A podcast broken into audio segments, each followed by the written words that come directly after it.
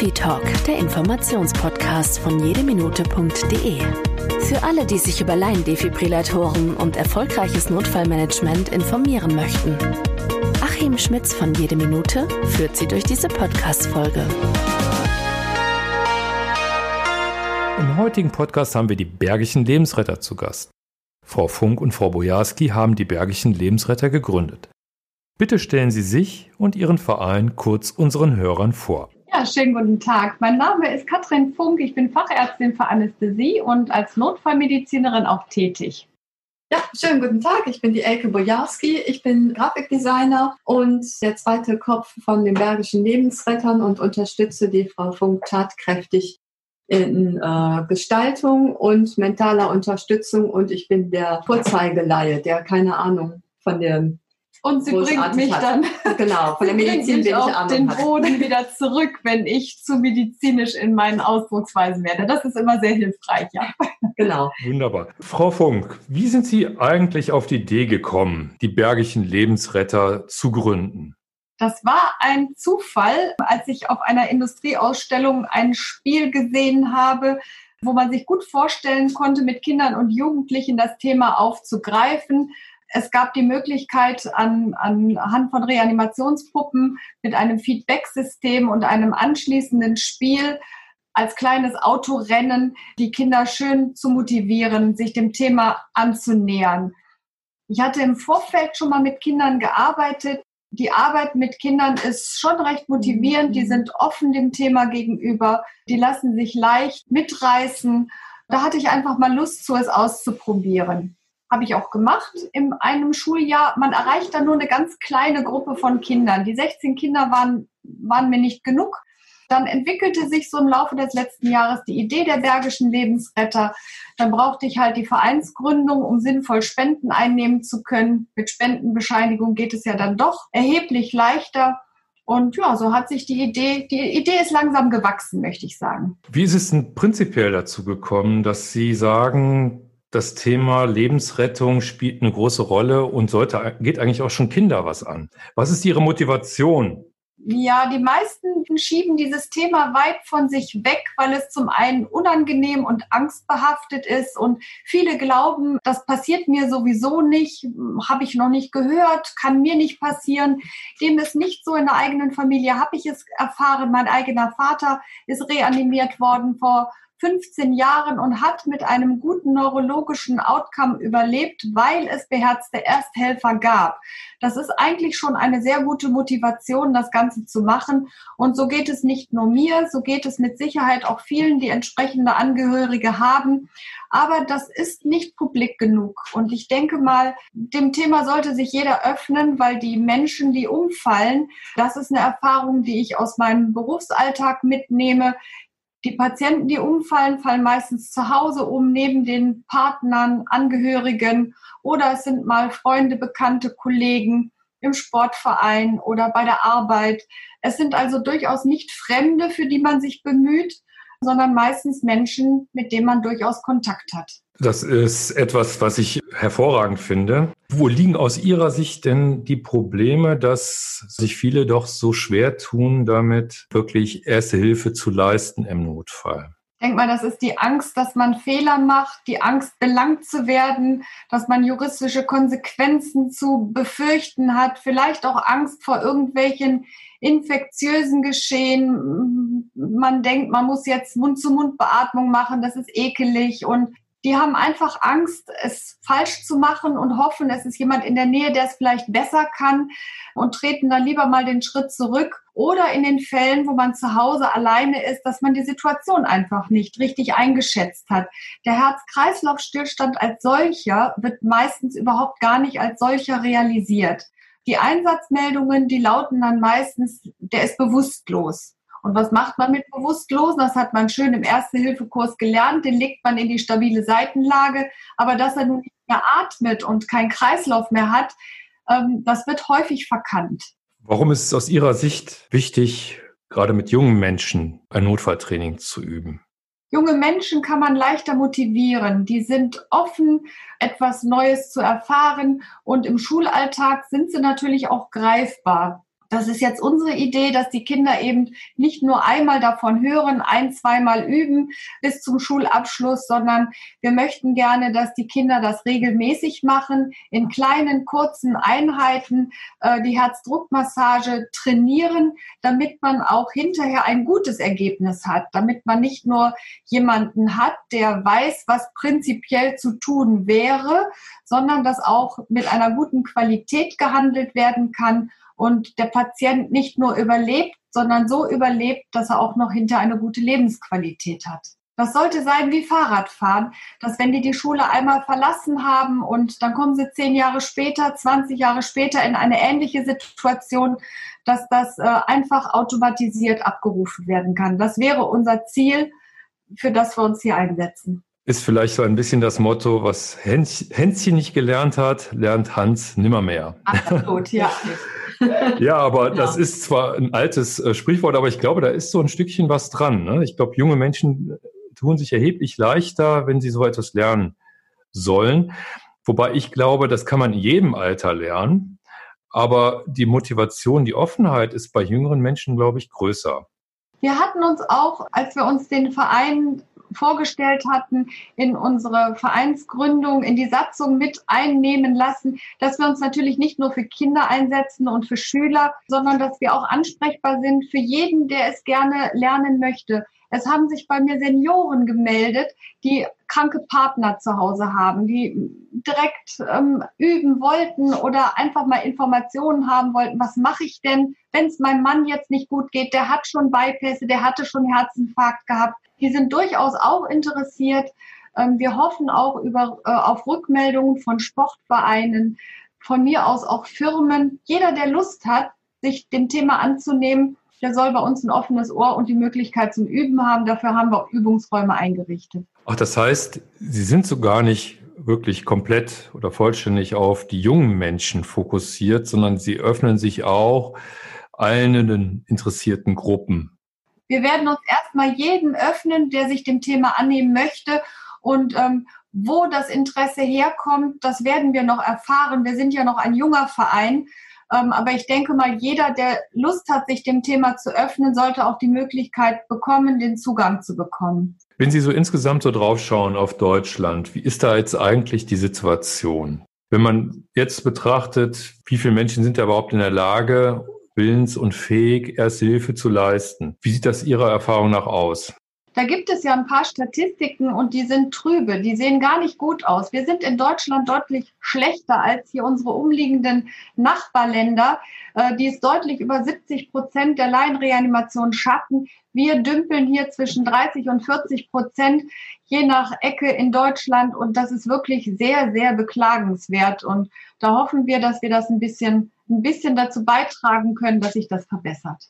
Defi Talk, der Informationspodcast von jedeminute.de, wird unterstützt von der Zoll Medical Deutschland GmbH, dem führenden Laiendefibrillator-Hersteller für wirksame Wiederbelebung mit Feedback-System. Und ich glaube, die 30 bis 40 Prozent sind das die Fälle, wo dann tatsächlich erste Hilfe geleistet wird. Das sind nicht unbedingt die Fälle, wo auch wirklich erfolgreich reanimiert wird. Da sind wir ja noch, noch schlechter. Meines Wissens liegt die Rate so um die 10 Prozent. Manche sagen sogar drunter. Das ist erschreckend.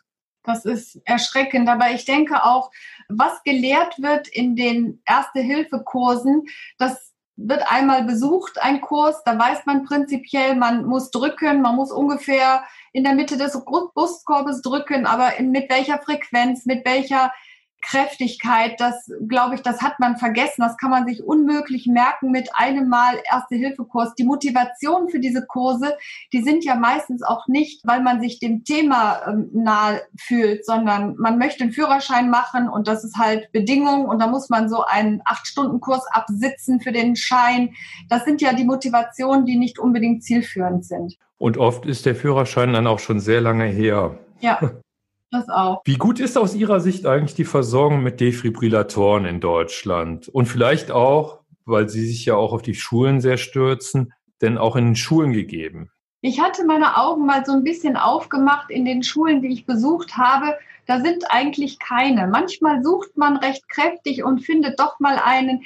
Ich hatte jetzt in einer Schule, das ist ein schönes Beispiel, da hing ein Defibrillator, der war mehr oder weniger zugeklebt, weil der Akku leer war. Da hatten Eltern mal aus einer Privatinitiative den Defi angeschafft und irgendwann war das Akku leer. Da fühlte sich niemand mehr für zuständig, sich auch weiter drum zu kümmern und das Projekt ist gestorben. Also meiner Erfahrung nach stehen und fallen solche Projekte immer mit engagierten Einzelpersonen. Aber wenn die nicht mehr willens sind, genau dieses Projekt weiter zu verfolgen, dann wird dieses Projekt auch sterben. Da wird nicht mehr weiter dran gearbeitet und die Ziele verfolgt.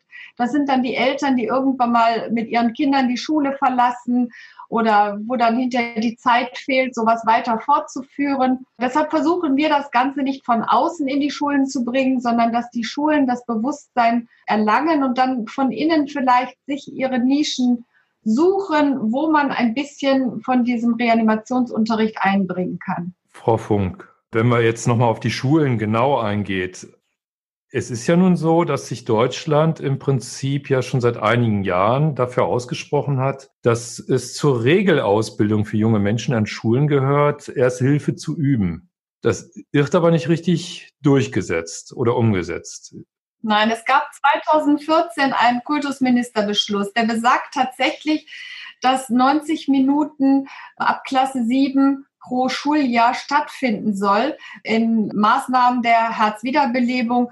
Es hat nicht funktioniert. Das Kultusministerium, da hatte ich mich rückgefragt, da hieß es, das ist Ländersache. Die Empfehlung wurde ausgesprochen. In Düsseldorf hatte ich auch noch mal angefragt. Das ist mit der Umsetzung anscheinend gar nicht so schwierig. Dann gehen die Empfehlungen weiter an die Schulen und wie die Schulen das umsetzen, das scheint auch irgendwie mit Empfehlung nur zu laufen, aber umgesetzt wird es definitiv nicht. Ich habe jetzt zwei Kinder, die längst durch die Klasse 7 durch sind und äh, keiner von meinen Söhnen hat jemals ein einzigste Hand an einer Reanimationspuppe gehabt. Da haben wir doch nun wirklich mal was, wo wir irgendwo hoffentlich bei der Politik vielleicht auch noch eine Veränderung bewirken können, dass sie das Thema vielleicht ein bisschen ernster nehmen. Wir haben ja ein Motto und das Motto heißt, jede Minute zählt. Was fällt Ihnen dazu ein? Mir würde spontan einfallen, jede Minute zählt, damit nicht nur ein Leben, sondern ein Leben auch mit guter Lebensqualität gerettet wird. Denn was nützt es, wenn der Notarzt eintrifft und es schafft, einen Herz-Kreislauf wiederherzustellen und der Patient lebenslang mit neurologischen Defiziten in einem Beatmungsheim dahin vegetieren muss. Das finde ich ist immer ein, eine sehr frustrierende Vorstellung, wenn man es tatsächlich mal schafft, ein Leben zu retten. Frau Bojarski, wenn ich Sie frage, ja. Sie sind jetzt kaum zu Wort gekommen. Wenn Sie noch mal kurz schildern, wo haben Sie Ihre Motivation, sich da einzubringen? Meine Motivation ist, äh, liegt eigentlich auch darin, dass es im Prinzip jeden treffen kann mich selber kann es ja auch treffen. Ich bin jetzt 52, gehe über die Straße, kriege einen, krieg einen Herzinfarkt und liege da. Dann bin ich dann schon froh, wenn da ein paar Schüler gerade vorbeigehen oder an der Bushaltestelle warten und sagen, oh, die Frau liegt da. Hm, wir hatten doch da mal irgendwie etwas gelernt mit Herzdruckmassage. Probieren wir doch mal aus. Und wenn man dann eben da liegt und äh, einem dann geholfen wird, eben auch von Schülern, die das vielleicht auch äh, gemacht haben, diese Schulung hier, da wäre ich dann schon sehr froh, weil man denkt immer, ach, das passiert anderen, aber es ist eigentlich so, dass es wirklich jeden treffen kann.